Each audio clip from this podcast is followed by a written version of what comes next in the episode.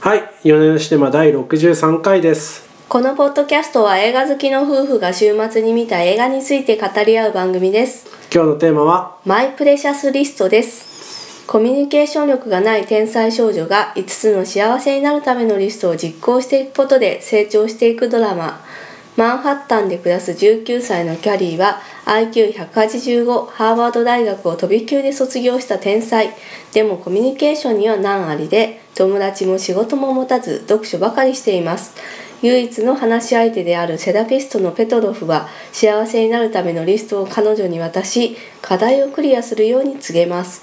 リストのために人と関わる中でキャリーは少しずつ成長していくのですがというお話ですキャリーを演じるのは、ミニーゲッツの秘密で注目されたイギリスの新星ベル・パウリーですうん、これ、なかなかこう軽く見れる、いい感じの映画だったかなと思うんですけど、いかがでしたか まあ週末にねあの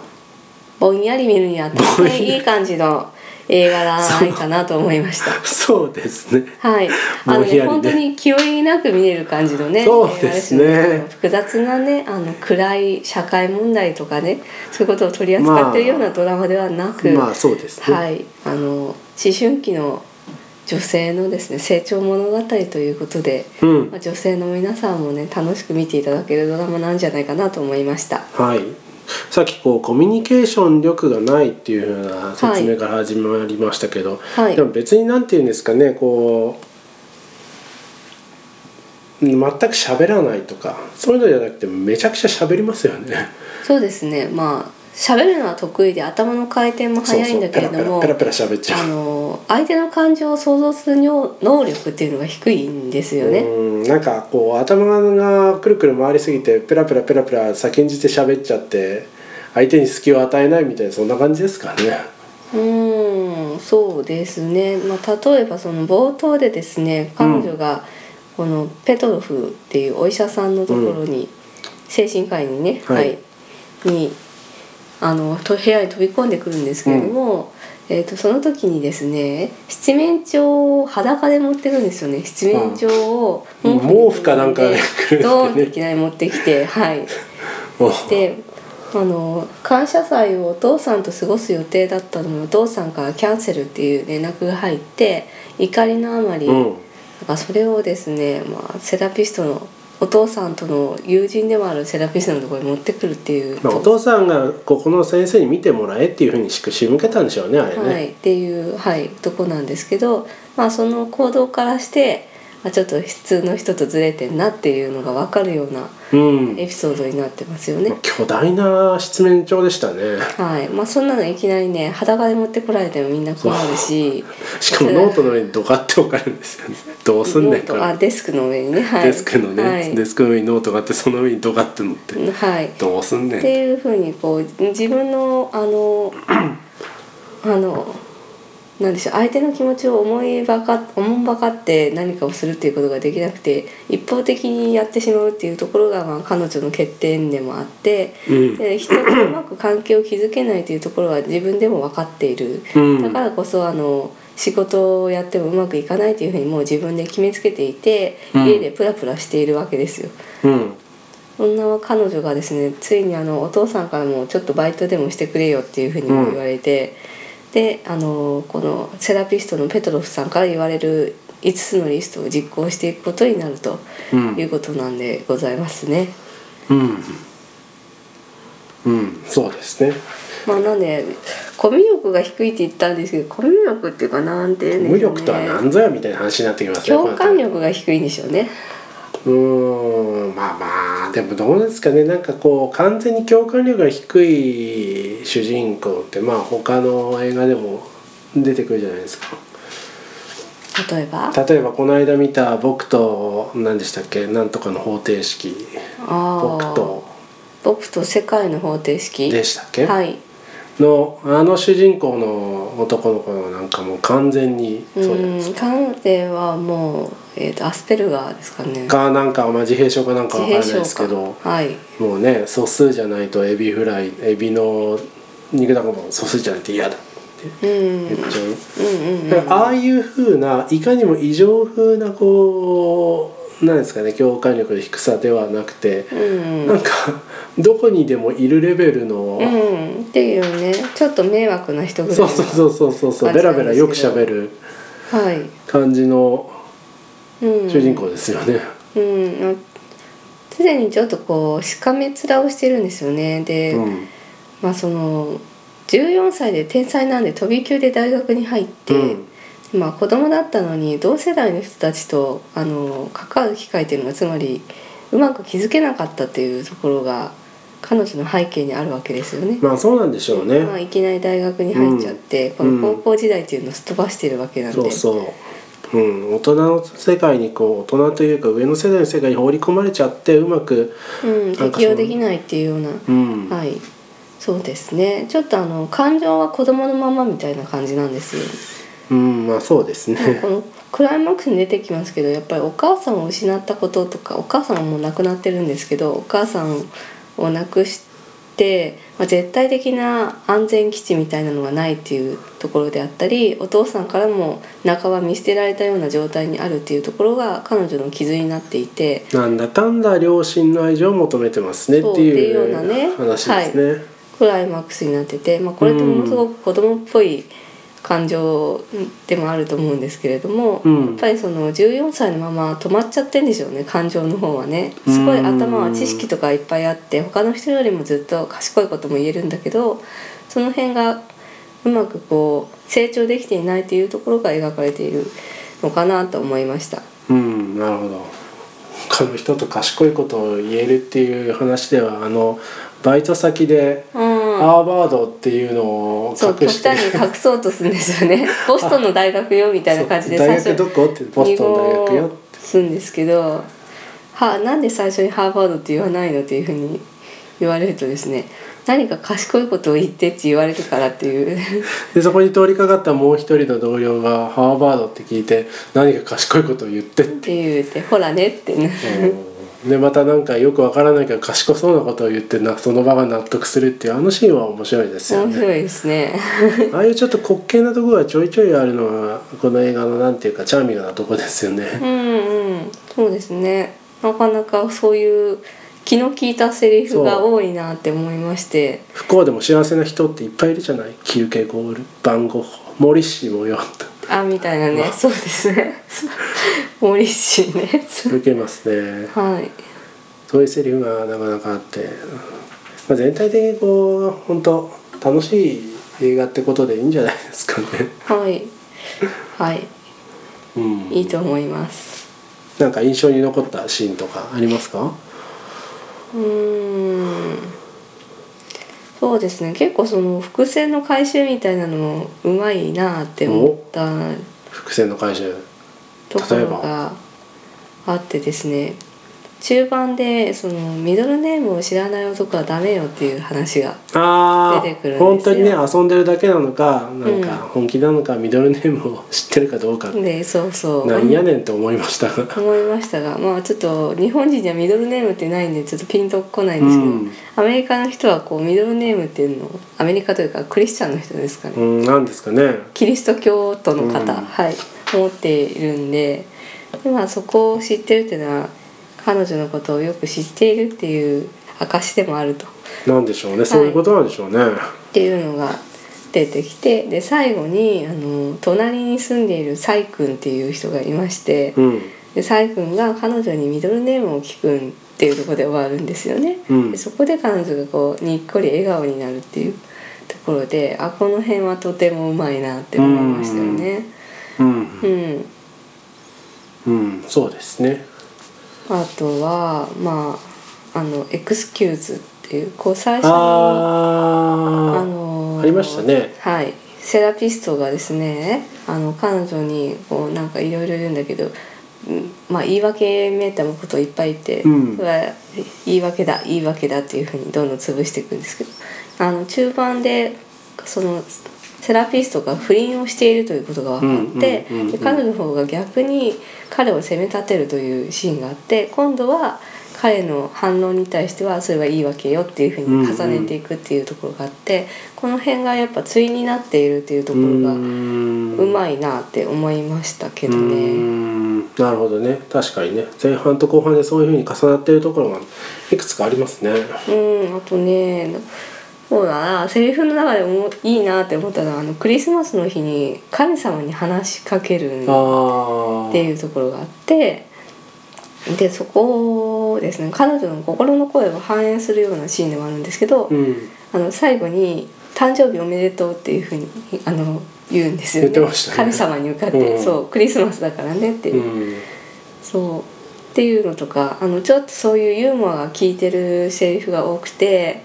なかなかこの本は良かったなと思って この本はよかった良かったな。はあ、これがちょっと原作にあるのか脚本家の創作なのかが私分からなくて原作がですね結構人気のある本なんあですよ小説なんですね小説が、へーあのカレン・リスナーがさんが2003年に発表したヤングアダルト小説というのほうがありまして、はい、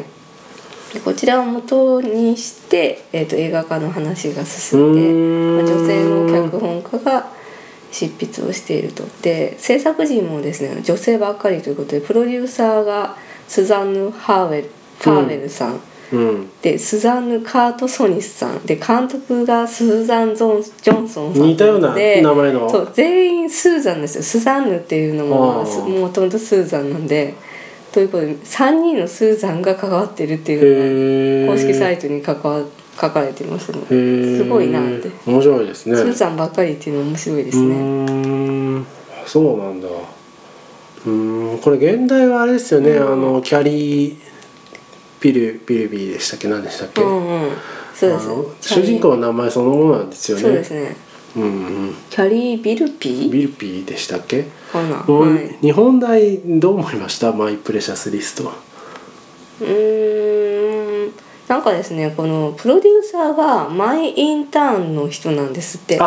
ああののハサウェイちゃんがはいデニローが出るやつそう、はあ、はあなんでマイマイインターンのプロデューサーが送る最新作っていうふうにあそういう言いたいからマイつながりでなんかやりたかったんだろうなっていうことをなるほどね思いましたね そんな宣伝のね心の内を読んでみたそとうそうそうそうあのなるほどね、いいんじゃないですかねあなるほのどアメリカの映画だと結構こういう主人公の名前だけボーンみたいなの多いんですけどアリーマイラブああそうアでリすーマねクビエンそうそうそうみたいなの多いんですけ映ど画じゃないですがなんかそれだとやっぱ日本だと伝わらないんで、まあねキャリーなんちゃらって書いてあってもよくわかんないでしょうね、うんうんうんうん、とというのは分かりつつもなんかあんまりにもこうタイトルでこうリストが前面に出出過ぎてうんうんいるなっていうのはちょっと気になりましたけどね。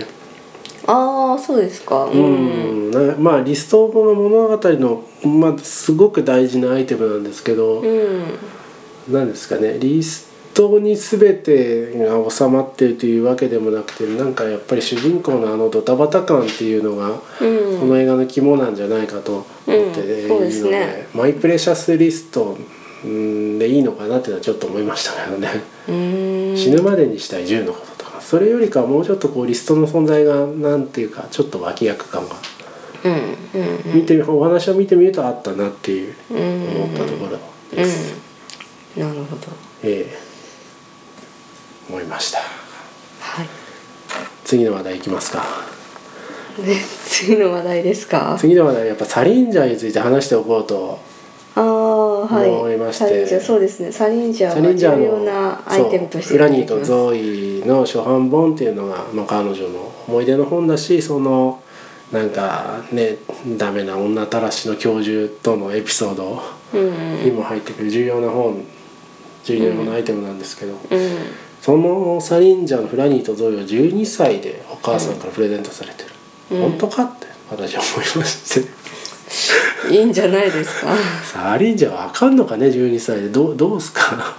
でもサリンジャーって高校生ぐらいで読む本っていう印象あです本けどね当あそうですか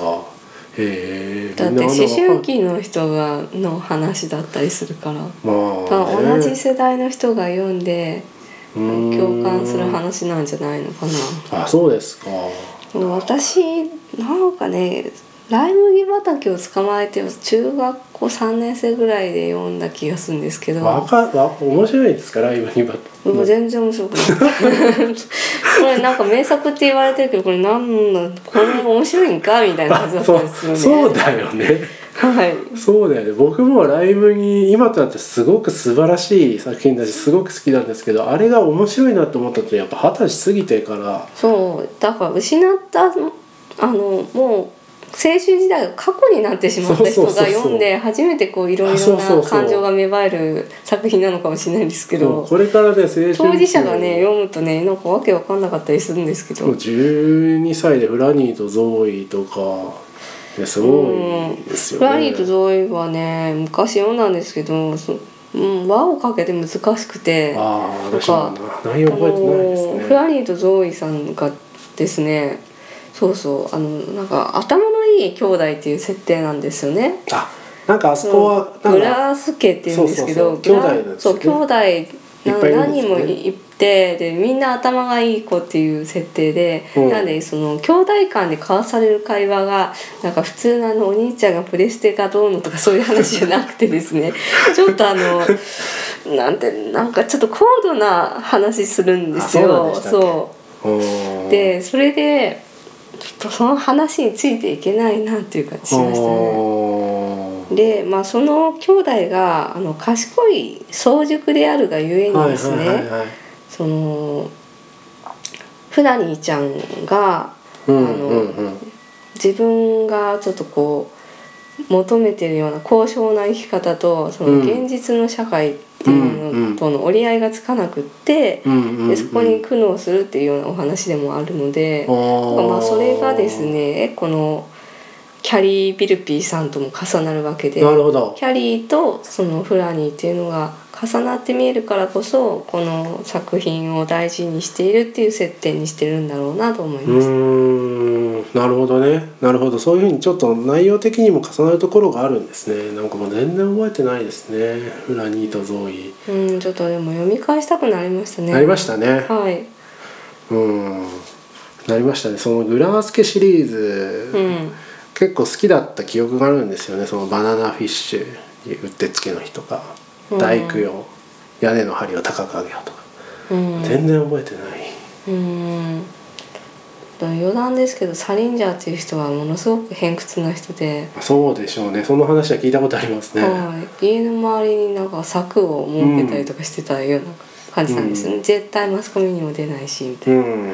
あそんな感じですねこの この人もねそうまあそれも重なって見えるのかもしれないですねうんあの心の中にはサリンジャーさんも要するに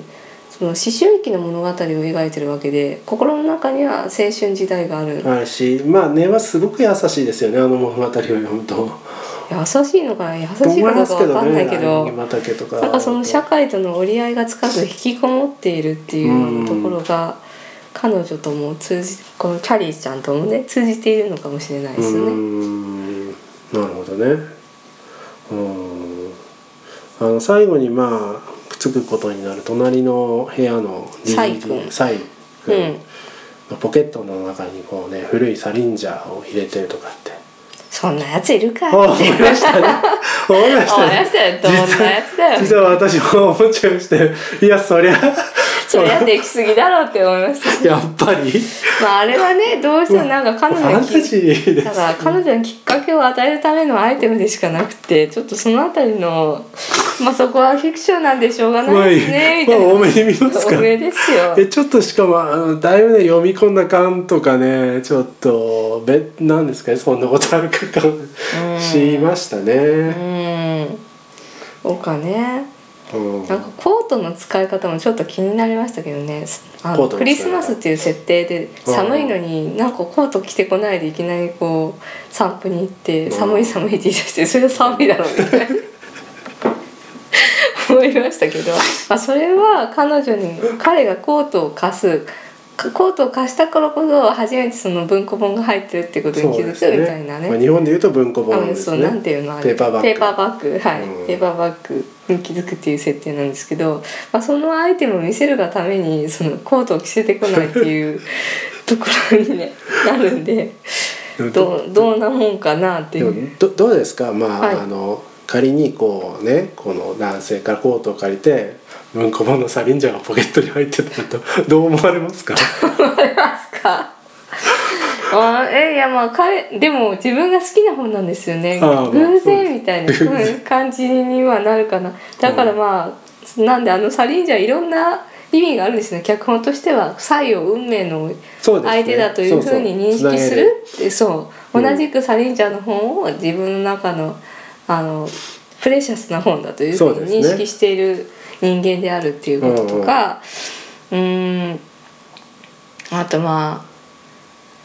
あなんかコートを借りることでそのまあその服装的な話でいくとうんうんうんその最初にですねしかめ面でこうずっと帽子を目深にかぶっていて、うんうんでオーバーサイズのコートうん、でかい服そう、服着ちてょっますねとオーバーサイズ、うんまああれ流行りでもあるんですけど、うんちょっと彼女にして大きいコートで、うんジーンズにエンジニアブーツでいわゆる武装した感じの服で彼女はずっといるわけあなんですよ。でサイとその散歩に行くよっていう時にそのコートを着ていかずに確かにちょっと薄着でいてで逆にそのサイにコートを貸してもらうっていうあ読み取りますねそうそそうんなとこまでそうそうでそう確かにニットのワンピースみたいなやつでしたっけあの時着てたのっていやえっとねいやニット単なるニットのこどのうしたっけはい、うカットソーみたいなやつなんですけど、まあ、そこで、えーとまあ彼まあ、彼とのつながりができるみたいなね、んうーん彼に勇気をもらうみたいなあらカットでもあるわけですよねき素っと晴らしいね。解釈ですそねうこれ彼はい、彼のコート彼にこうコートを借りるイコールなんて言うんでしょうちょっとこう守られているというかうん背中を押してもらえるみたいなカットでもあるんですで最後にはそのコートがあるからちょっと彼に本当は会いに行かなきゃいけないっていうような用事ができっていうわけでそういうわけでいろいろと脚本的には意味のあるでも現実世界でおかしいだろうみたいな感じがするって。なかなかねポケットにサリンジャーを入れたままの人いないですからいねないですからねっていうようなも感しじものは時のためしに入まれすとよいたね方。がいいかもなと思いましたね。うん、そうそうもしもの時にそうねサニーちゃんを入れててもしかしたら彼女ができるかもしれないってっいていう皆さん入れといた方がいいですよきっと。ポケットうに。ねだからねなんかこうリアルな女性の声を届けたいみたいな思いで一応やっているらしいんですけどリアルな女性、リアルな物語ではなかったよねやっぱりね、まあまあファンファンタジーです。ちょっとファンタジーですね、このでもあのそのセーターの話ありましたけどあの、はい散夜のニューヨークを散歩するシーンは僕すごく好きですね。はいあのやっぱニューヨークの街自体がやっぱ個人的にも好きなんで、あそこをこうねだらだらだらだら喋って歩いていって、うんでまあ綺麗だなと思いましたね。うんなんかニューヨークのそのセントラルパークの風景とか、はいはニいューヨーク好きにはなんか久しぶりに見たなこういう映画っていう印象でした。うんうんうんうんうん確かニューヨーク映画っていうニューヨーク映画で公す式サね。イトでもニューヨークのスポットとかいろいろ紹介してましたねそうそうなんです。そういうそういう側面で、ラはい、ベリングうん見ていただくのも面白いんじゃないかいやなでもなんかすごくやっぱ街街が見える映画っていうのは僕が好きですね。うん僕「さよなら僕のマンハッタン」とかもうもそうですしそうですね、まあ、ロンドンの街とかパリの街とかそういう街がその物語のうん重要なシーンになってる映画っていいなと思いましてこれもニューヨークの風景を楽しめましたああセントラルパークがね結構重要なうんとこに出てきてアンデルセン島っていうう、んうんうん、よとかっこたでろですすねかねはいあそうねアンデルセンもアンデルセンは童話作家なのに子供がいなくてかわいそうって言ったら、うんうんよかったかもなんて子供がいたら失望してたかもしれんみたいな お父さんが言うっていう。でなかなか深いこと言う父ちゃ深んだいいなとやそうかもしれないですね子供がいたら執筆どころじゃないから正しいのかもしれない意外とねアンデルセンそんな父ちゃんの読んだのじゃなくて「仮面ライダーが見たい」と かそうだよね電車を見に連れて行けとか言われそんるなかも感じでうん童話作家としてのプライドがそうそうそう粉々に砕かれていたかも電し車れなのい方がいいのかお前みたいなみたいになってそうるにかもしれなないったかもしれないんではい良かったかもしれないですねまああのいろんな物語を届けてくれたのはそういう状況のおかげかもしれませんねははいそうですねじゃあ,あー、そんなところですかね他なんか言っておきたいこととか言い残したことありますかそうですねうん脇役の俳優さんたちでいくと、うんペトロフっていうお医者様を演じているのが、うんネイサン・レインっていう俳優さんどっかで見たことある顔ですねあの八の字前あので、ね映画だと「バードケージ」っていうのと「プロデューサーズ」とかに出ているあ両方見でたもことどなっいちもね舞台舞台出身の俳優さんへーで今でも舞台で活躍しているっていうう方んでやっぱりあのネイサン・レインは上手だったなってう思いましたね。んこのね主人公のベルちゃんがですねやっぱりまだまだ新人なんでちょっとこの脇役の、えーおじさんたちおじさんっていうのも失礼ですけれども、はい、うんうんまあでも可愛かったじゃないですか、はいパタパタパタパタ手を広げたりそう閉でじもた彼り女のこの大きな目がくるくる動くところとか、表情が可愛らしかったですよね、ううんん大変良かったと思いますはいあと音楽も良かったですねあ最初はそう最です後ねのエンディングの曲とかすごい、もううん誰だか知らないですが良かったなと思いました、はいまあこのマットさんとサイさんっていうのがすごい似てますよね俳優さんがねうーん、まあ同系統な感じではあります同ね。系統でちょっとどっちがどっちだか私分かんなくておー珍しいですねそういうコメント僕が言うならいつもそうのことですそうなんか顔の感じも似てるし体型は似てないって思ってうんもっとなんか違う俳優さんにしたらよかったのになって思いましたけどうーん珍しいですねうんはいうんまあちょっとどっちもあんまり私が知らない俳優さんだったっていうのもあるんうですけどーんあそういうもんなのかもしれないですねじゃあ僕は大体知らないから同じに見えてるのかもしれない、ああかもしれないですねまあやっぱり見慣れればねいいっていうことうですかーねんはい。ままああ、なそんんなでというわけであのまあまあぼちぼちな映画ではありますがそれでもあのいやいいと思いますよなん週か末に脚本とか気が利いてる感じでう、んうん、ちょっとこうクスッと笑えるようなそうものそうもありましたし飛行機の中で見たりするのにちょうどいいなというそう感じですそうですねあのこの毒にも薬にもならん感じってい うちょっと毒毒ありますけどそのコメント そうですか大丈夫ですか気軽に見れる感じそうそうそういうことを言いましょう気軽に見える感じはがいとっても良かったんじゃないかなって思いました。はいじゃあ今週はこんなところですかねはい、ありがとうございました。ありがとうございました